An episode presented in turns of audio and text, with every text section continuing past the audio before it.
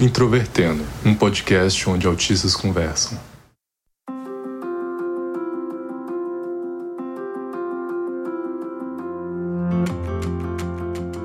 Olá para você que ouve o podcast Introvertendo, que é o principal podcast sobre autismo do Brasil.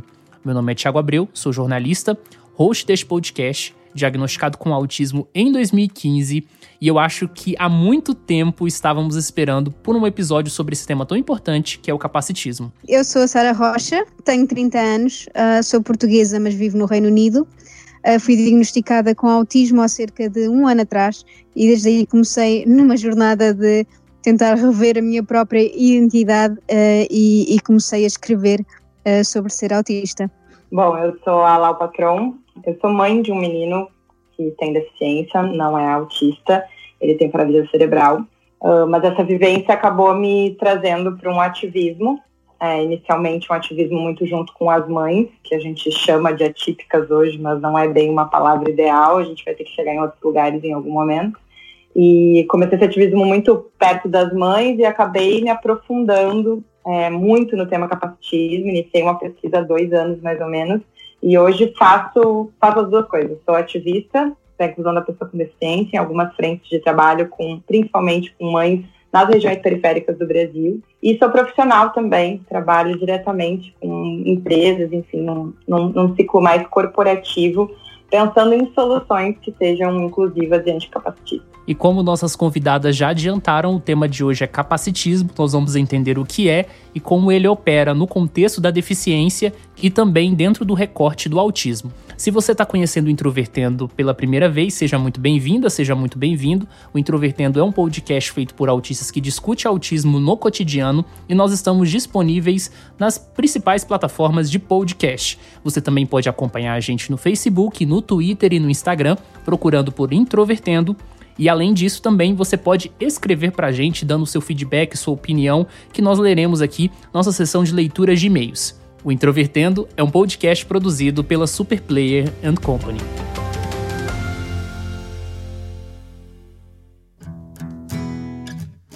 Para esse episódio, eu vou trazer aqui também uma fala do Marco Gavério, que falou com a gente um pouco sobre capacitismo do ponto de vista conceitual. O Marco, ele é um dos principais estudiosos sobre deficiência no Brasil, estuda o tema capacitismo já tem alguns anos e foi um prazer que ele disponibilizasse um pouco do tempo dele, que é bastante escasso, para poder falar um pouco sobre capacitismo. Então vamos ouvir. Bom, atualmente a gente tem visto muitas discussões sobre o capacitismo. E uma das definições mais básicas e mais correntes que nós vemos hoje em muitos debates é a noção de que o capacitismo ele se resumiria à discriminação contra as pessoas com deficiência. Entretanto, é necessário a gente pensar em uma definição um pouco mais ampla. Primeiramente, porque a discriminação, o preconceito, a estigmatização que vem historicamente atrelada à noção de deficiência, ela é mais um efeito de uma série de estruturas e de conjunturas de relações sociais.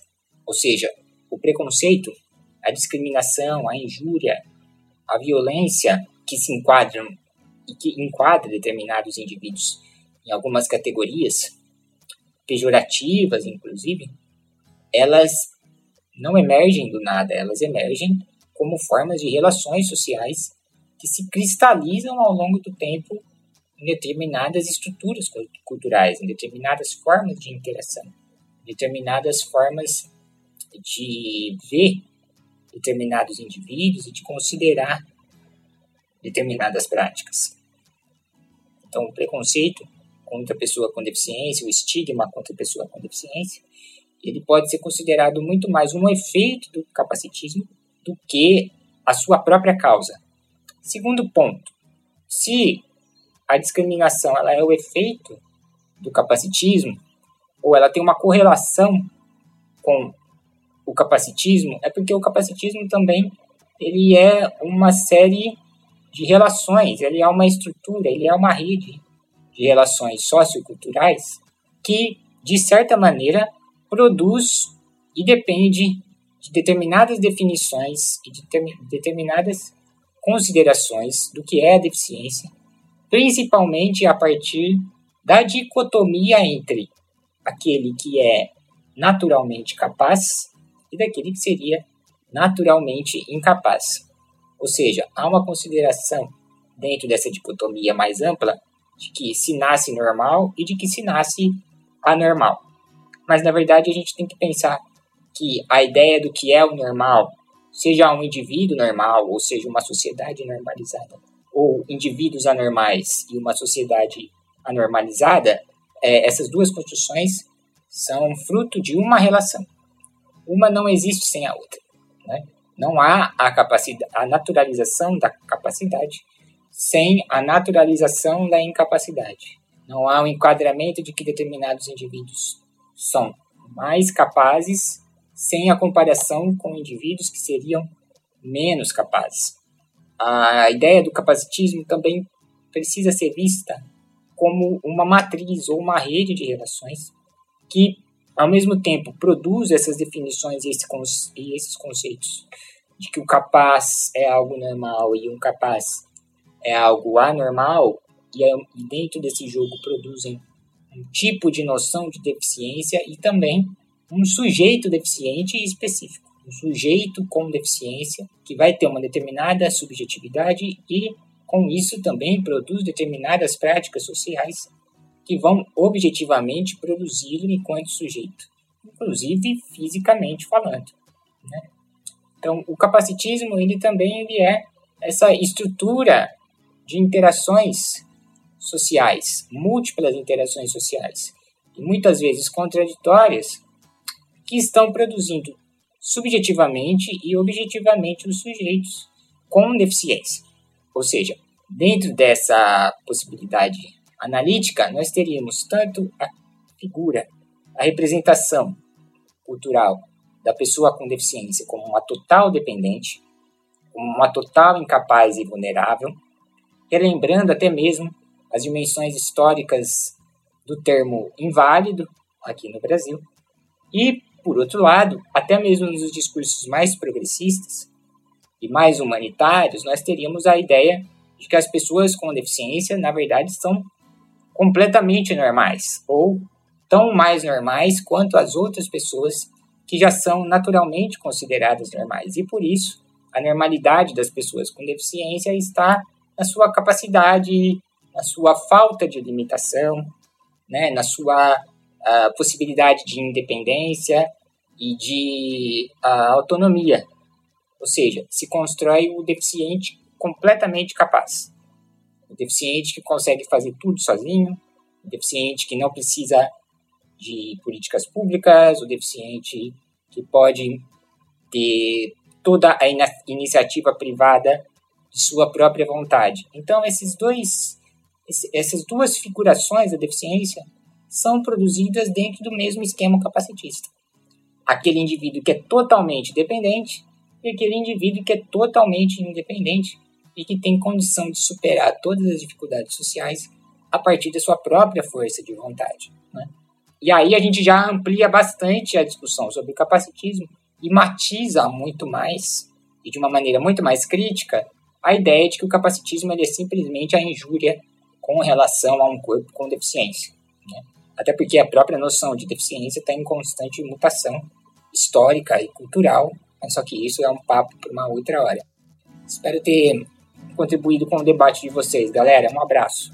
Muito obrigado, Marco, pelo áudio. Inclusive, ele fala uma coisa muito interessante que eu acho que se encaixa muito com uma coisa que a Lau costuma falar também em alguns espaços, que é sobre as diferentes formas que o capacitismo se manifesta. Porque quando as pessoas pensam que o capacitismo é só uma ofensa à pessoa com deficiência, e aí a gente, por exemplo, critica o discurso da superação, a pessoa fala assim: nossa, mas nós estamos valorizando a pessoa com deficiência, né? Nós estamos levantando ela, mas na verdade, sempre esse discurso da autonomia também, ele pode atrapalhar e atrapalha, muitas das vezes, as pessoas com deficiência que vão precisar ser dependentes e, portanto, isso não necessariamente é um problema. Então, eu queria que você, Lau, falasse um pouco sobre essas diferentes faces do capacitismo, porque eu sei que é algo que você costuma falar bastante, né? Até para as pessoas entenderem, assim, quais são as diferentes formas que isso pode se manifestar. Sim.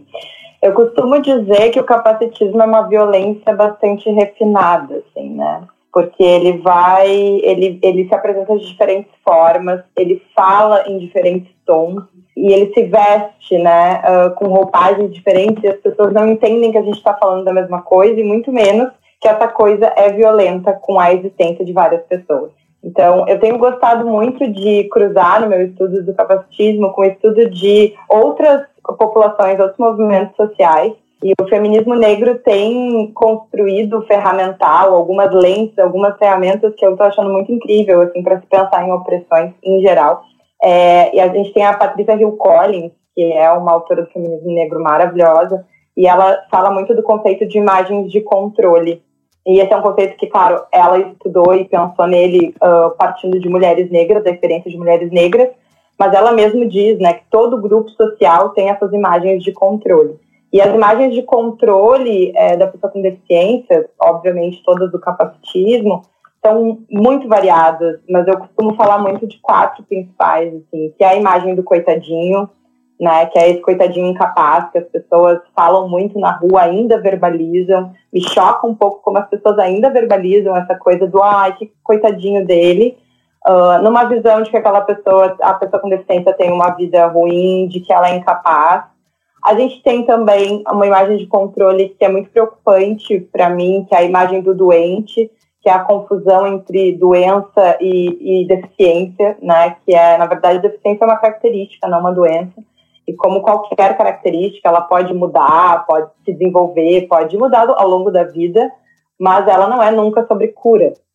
E a gente tem também essa, essa imagem de controle muito comum que usam muito para contar nossas histórias, que é a imagem do herói da superação, né? A inspiração para todos nós, né? Uma inspiração de vida uh, que é, acho que é a que as pessoas menos entendem exatamente por isso que tu disse, que parece um elogio, mas não é. Então, a mesma sociedade que impõe uma série de barreiras na vida da pessoa com deficiência e que não faz questão nenhuma de tirar essas barreiras, é a sociedade que vai entregar uma medalha para aqueles raros casos, né? E, e, aí fica aquela coisa da meritocracia, do, do mérito, né? Os raros casos que conseguem ultrapassar essas barreiras, muitas vezes com muito sofrimento num movimento de romantização desse sofrimento. E, por último, a imagem de controle que eu gosto de, de citar, porque eu acho que as pessoas se reconhecem nessas falas e nessas crenças, é a imagem de controle do anjo, né? Então, o anjo, ser que só veio para fazer o bem na terra, é um ser que veio para ensinar sobre o amor, livre de maldade, é um ser puro, assexuado, que não fala palavrão, então tem toda uma imagem uh, que desumaniza de novo a pessoa com deficiência. É bom entender que todas essas imagens de controle desumanizam a pessoa com deficiência, não importa o quanto elas pareçam um elogio, porque elas tiram a pessoa de, desse lugar que é deveria ser de direito essencial, que é só ser uma pessoa. Eu falo muito isso sobre o João. O João é só um menino de oito anos. Mas ele nunca é um menino de 8 anos. Ele é sempre o coitadinho, ou doente, ou o anjinho, ou o herói que inspira a vida de todo mundo. Como se ele estivesse a serviço dos outros. Então, acho, acho sempre bem interessante pensar nas imagens, porque as pessoas reconhecem nas suas crenças elas, e talvez ajude a partir para uma conversa um pouco mais profunda, assim. Essa do anjo realmente é complicada. Que na comunidade do autismo, nós que somos adultos, nós temos que lidar com isso. E muitos autistas adultos têm um ódio assim extremo quando ouvem, ah, meu anjo azul e etc. É um debate bastante complicado, assim, né? Porque as pessoas levam pro, muito, muito pro lado pessoal. Você, Sara, que é autista adulta também, assim como eu, né? Eu, eu tenho muita curiosidade de saber como é que você observa né, as formas que o capacitismo se manifesta em relação aos autistas, agora dentro desse recorte. Eu concordo plenamente com o que a disse. Também se aplica aos autistas, aliás, eh, aplica-se a grande parte das pessoas com deficiência. Um, uma coisa de, do anjo realmente é algo que, que me incomoda bastante principalmente porque não só uh, é a parte da, da inspiração e desum, desumanização, como a Lau estava a dizer, mas também de infantilização. Um, e algo que nós temos, principalmente na, na área do autismo, ou, ou mesmo doenças mentais, ou, ou, ou outras situações mais crónicas, o que acontece é que as pessoas infantilizam o adulto, ou seja, eles falam com o adulto como se fosse uma criança ou então falam com uma criança como se ela fosse, se ela não fosse inteligente, apenas por, por ser não verbal, por exemplo, uh, falam connosco como se não tivéssemos a capacidade que supostamente nós temos, porque eles não podem assumir que nós não temos essa capacidade. Um, e, e é, é, algo que, que, me incomoda bastante, porque uh, só por ser não verbal não significa que não, não é inteligente, uh, só por ser uh, adulto autista não significa que não temos capacidades cognitivas de um adulto. Um, e portanto, realmente a parte do anjo, do anjo azul, eu compreendo que há muitas pessoas na comunidade um, a, a, continuar a apoiar essa definição, mas para, para mim o, o que sinto com isso é que apenas estão um, a dizer que, que nós somos uh, algo que veio à Terra e que não tem personalidade própria, ou seja, um, um é basicamente algo vazio, um anjo vazio, uma, como se estivesse ali. Um, e, e, acho que isso aí temos que mudar com o tempo uh, a nossa ideia de que realmente adultos autistas devem ser tratados como adultos autistas uh, e crianças não podem ser assumidas que, são, que não têm inteligência suficiente. Essa infantilização faz todo sentido pensando em imagens de controle, porque é bom a gente pensar que imagens de controle é bem mais do que estereótipos, né? São ferramentas para manutenção de relações de poder. Então, quando a gente infantiliza uma pessoa, a gente está colocando ela no lugar onde é confortável para a estrutura que ela esteja. Então, é, é, sobre isso, né? Eu vejo muita coisa da infantilização também, e aí não só uh, na comunidade autista, tem histórias, assim, que eu, eu não acredito, eu ouço de adultos que são cadeirantes ou que são deficientes visuais, e são inacreditáveis, assim. Então tem muito isso, né? As pessoas chegam a mudar o tom de voz para falar. E é isso, que a gente entenda que isso faz parte de uma estrutura que está fazendo essa manutenção dessas relações de poder e que quer que as coisas fiquem nesse lugar, porque esse lugar é mais confortável, do que ter que lidar com esse desconforto que é pensar na pessoa com deficiência como uma pessoa que precisa ser, a sua existência e vivência precisa ser normalizada como qualquer outra, é, é mais fácil manter as coisas assim, né? É, e também, eu, eu, por acaso, na, na, parte do autismo, se, se eu puder uh, adicionar, um, na, na, área do autismo também, por exemplo, aconteceu há pouco tempo a J.K. Rowling, um, autora do, do Harry Potter, um, vir a público com, com uma. Uh, pronto, escrever um texto uh, sobre o problema de, das pessoas de transgênero. E, e, uma das situações que ela coloca lá é que as mulheres autistas estão, um, estão mais mulheres autistas a, a passar a transição um, como transgênero. E, mas ela fala como se nós não tivéssemos uh, a capacidade cognitiva de, de, reconhecer o nosso género, por exemplo. Um, portanto, não é, não é apenas no Brasil ou em Portugal, é, é no mundo todo uh, haver situações em que, que infantilizam e retiram a, eh, a nossa capacidade de fazer decisões. E infelizmente isso ocorre até dentro do movimento de pessoas com deficiência, né? Que historicamente, pelo menos em alguns segmentos como o autismo, começou muito a partir de pais, do ativismo de pais. Eles tiveram um pioneirismo que é importante e, e, e deve ser valorizado em certa medida, mas quando as pessoas com deficiência, né? Quando as pessoas autistas começam a adentrar certos espaços, eu começo a perceber como é que o capacitismo ele opera, né? Então, por exemplo, uma coisa que eu gosto muito de falar aqui no Introvertendo é que pelo menos até há cinco anos atrás, praticamente não tinha autista em eventos de autismo. O que está acontecendo de cinco anos para cá? Finalmente está tendo autistas em eventos de autismo, às vezes até em uma quantidade significativa, umas cinco pessoas por evento, mas você já entra no evento sendo direcionado aquilo que querem que você fale, né?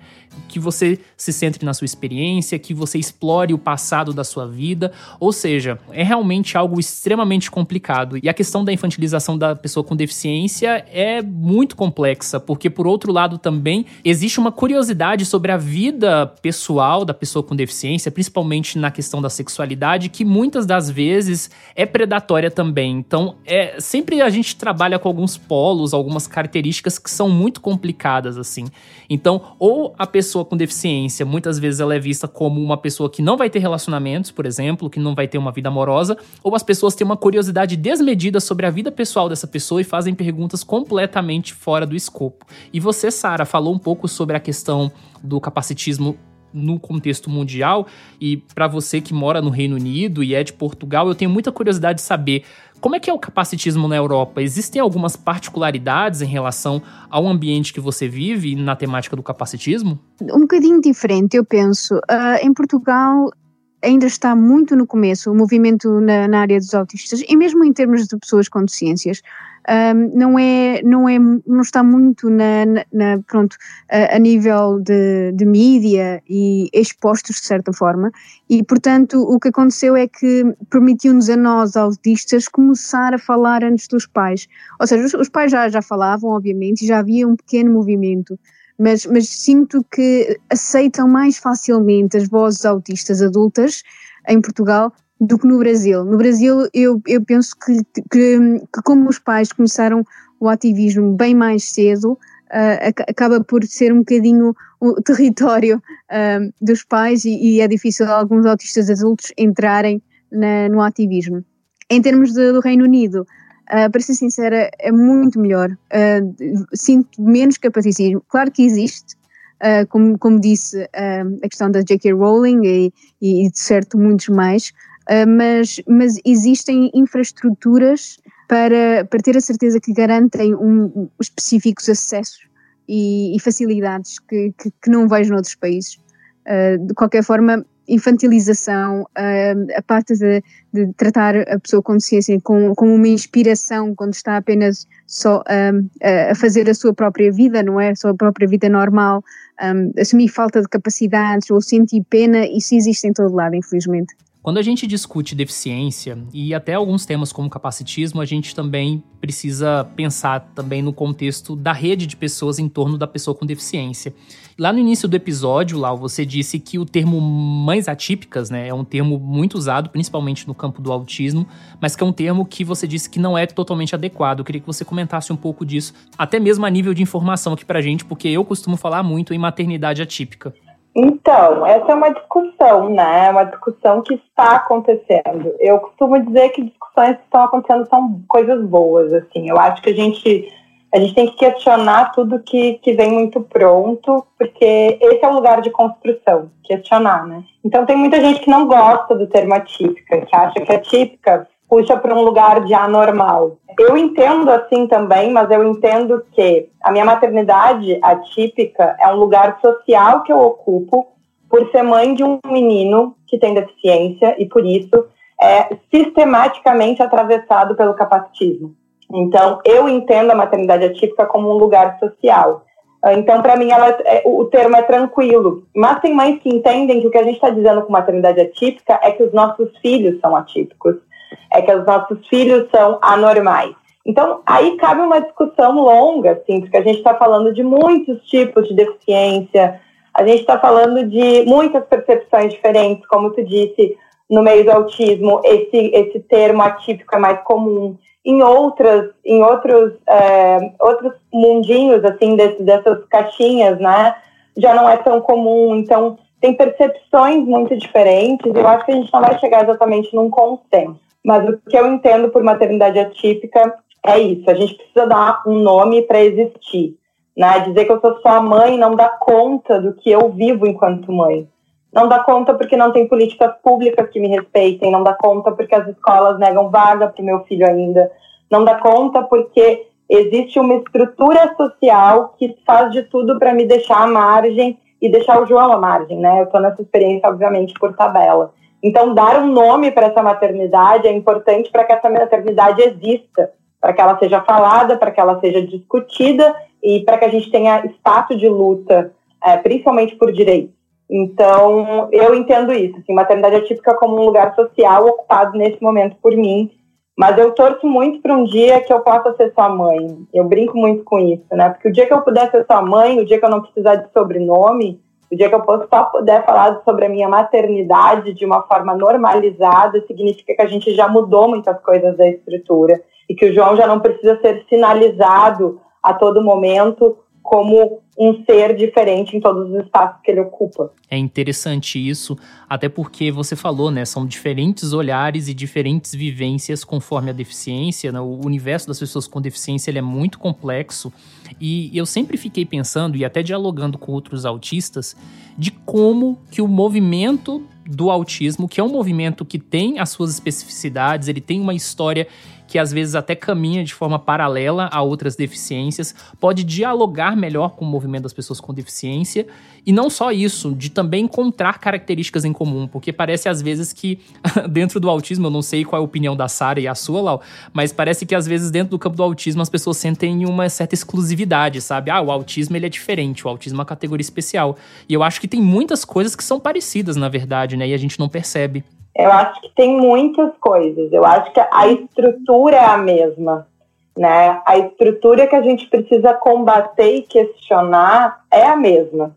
E por isso que eu acredito muito em conversas que se cruzam. Obviamente, é aquilo que a gente falou no começo também, a gente, a gente tem essa necessidade das conversas específicas, porque existe uma necessidade das pessoas entenderem a sua própria vivência, debaterem com pessoas que têm vivências parecidas, existe essa necessidade. Mas existe uma necessidade que eu sinto e torço muito para que a gente caminhe para isso em algum momento, que é de entender uh, qual é a parte da conversa que nos une, que nos coloca todos em lugares parecidos. E me parece que é esse lugar frente a essa estrutura capacitista. A estrutura é a mesma. E quando a gente encontrar essa, esse diálogo maior, eu acredito que o, o movimento todo ganha muito mais força. Pessoalmente, uh, da minha parte, um, eu penso que há uma questão muito grande na parte do autismo que é é o autismo uma deficiência ou é uma, uma área social, uma diversidade social? E começa a haver esta questão. Uh, pessoalmente, eu penso que é uma deficiência uh, devido a, a, a, como a sociedade nos coloca um, na, na, na, própria sociedade, as dificuldades que nos impõe. Eu pessoalmente, eu sou autista, mas também sou pessoa com deficiência, porque tenho deficiências auditivas, e tenho deficiências auditivas e tenho uma autoimune. E, e portanto, a, a questão é, um, até que ponto é que o autismo, se não houvesse qualquer dificuldade social, realmente era uma deficiência. Agora, o problema é qualquer tipo de deficiência isso iria acontecer, porque se tivéssemos acessibilidade, se não houvesse capacitismo, todo tipo de deficiências iria, já não iriam ser deficiências, iriam estar integradas, iriam ter facilidade em, em trabalhar, uh, não, não todas, obviamente, com, com diferentes níveis, mas mas teriam muito mais acesso à sociedade. Um, eu, e penso que, que é uma, uma grande questão que começa a surgir agora, principalmente na área do autismo, uh, e muitas pessoas dizem que não, que não são cientes. Eu acho que também é um bocadinho um capacitismo internalizado, ou seja, acharmos que uh, ser deficiente também tem a, a, sua parte de ser inferior. Um, pessoalmente, eu, eu penso que é um bocadinho assim. Se é ou não um, teremos que ver nos próximos tempos e, e, discutir e falar mais sobre o assunto. É, dizer que eu concordo muito com a Sara, assim, e, porque é isso, né? A deficiência, ela acontece no encontro desse corpo que tem a sua especificidade com um mundo absolutamente excludente, não acessível em diversas camadas.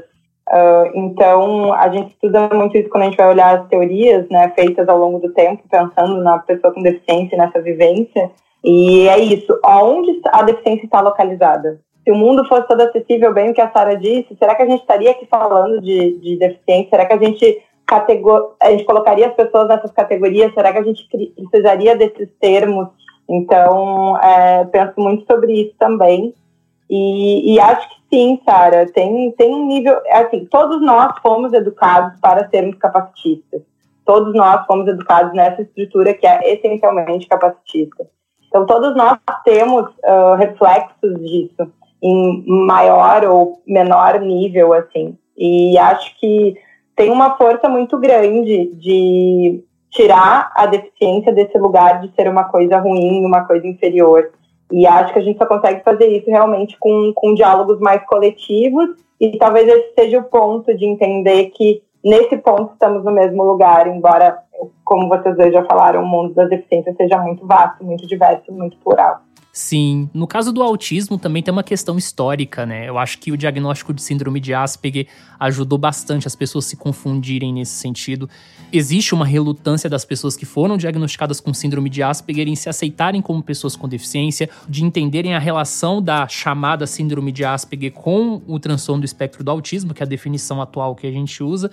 Então também tem essa particularidade, mas ao mesmo tempo tem essa essa contradição, assim, em certa medida, né? De que autistas que passaram a vida inteira desassistidos, que conseguiram ter uma certa autonomia, às vezes a trancos e barrancos, tendo outros problemas com ansiedade, depressão e etc. Mas ao mesmo tempo eles não aceitam a sua, a sua existência enquanto pessoa com deficiência, sem entender de todo o processo que eles passaram. Então isso também é uma questão de tempo e a gente tem que respeitar, né, do ponto de vista individual. É que o síndrome da Asperger também o que acontece, outra forma de capacitismo é assumir que não temos incapacidades ou, que não temos deficiências, uh, porque externamente, como mascaramos tanto, uh, muitas pessoas apenas assumem que nós não temos qualquer uh, deficiência ou dificuldade ou que não somos autistas por, não ter essa dificuldade. É outra forma de capacitismo e que, que por agora, agora quando comentaste lembrei-me de, de falar também.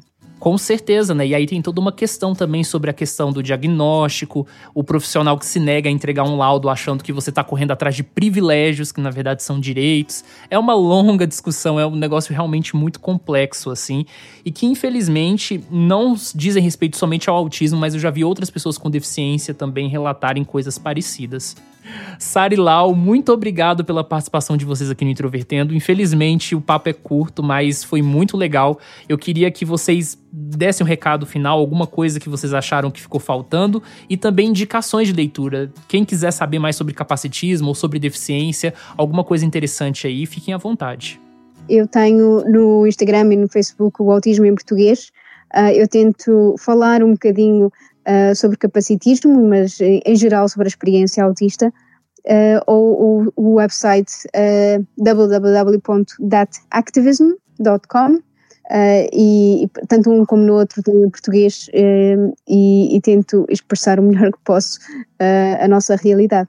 Bom, eu queria a gente começou conversando um pouquinho, eu e tu, sobre os efeitos do, do, do capacitismo, assim, né, na, na, vida adulta das pessoas, e eu acho que eu queria encerrar só dando alguns dados assustadores do Brasil, que é 1% das pessoas com deficiência estão no mercado de trabalho formal, 61% das pessoas com deficiência no Brasil sequer terminam o ensino fundamental, e só 6% chegam no ensino superior, numa faculdade.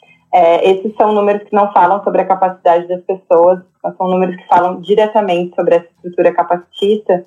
E nesses números a gente não consegue diferenciar quem é autista de quem tem paralisia cerebral, de quem tem surdez. A gente simplesmente está falando de um grupo de pessoas que é sistematicamente excluído por ser quem é, por ter as características que tem. E eu fico, fico com essa coisa para a gente pensar, assim, nessa provocação, né?